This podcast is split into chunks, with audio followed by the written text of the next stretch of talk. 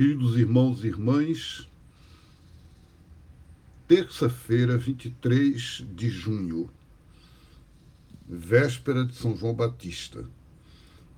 O evangelho de hoje, Mateus 7, versículo 6 e depois do 12 a 14, Jesus continua as palavras dele que o evangelho de Mateus colocou no discurso da montanha. E aí tem aquela famosa regra de ouro.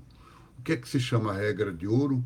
É uma regra que é comum a muitas espiritualidades, aparece nas escrituras budistas, nas escrituras do Islã, em leis da antiga sociedade. Existe essa regra de ouro está em muitos lugares e é sempre normalmente dizendo não faça com os outros aquilo que você não quer que faça com você mesmo.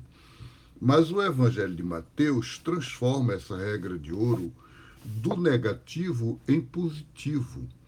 Então, não diz não faça, diz, diz o contrário, diz trate os outros como você quer que trate você.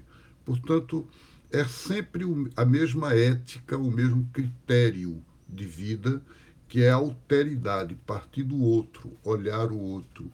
E isso é uma coisa que a gente precisa tanto na vida, precisa tanto incutir em nós mesmos. É uma cultura, um modo de viver. E que Jesus pede a gente que seja esse o critério da nossa fé. Eu sei que estou vivendo a fé se eu colocar o outro como centro como sujeito e objeto do meu olhar. Muito obrigado, gente. Um grande abraço a vocês. Deus abençoe.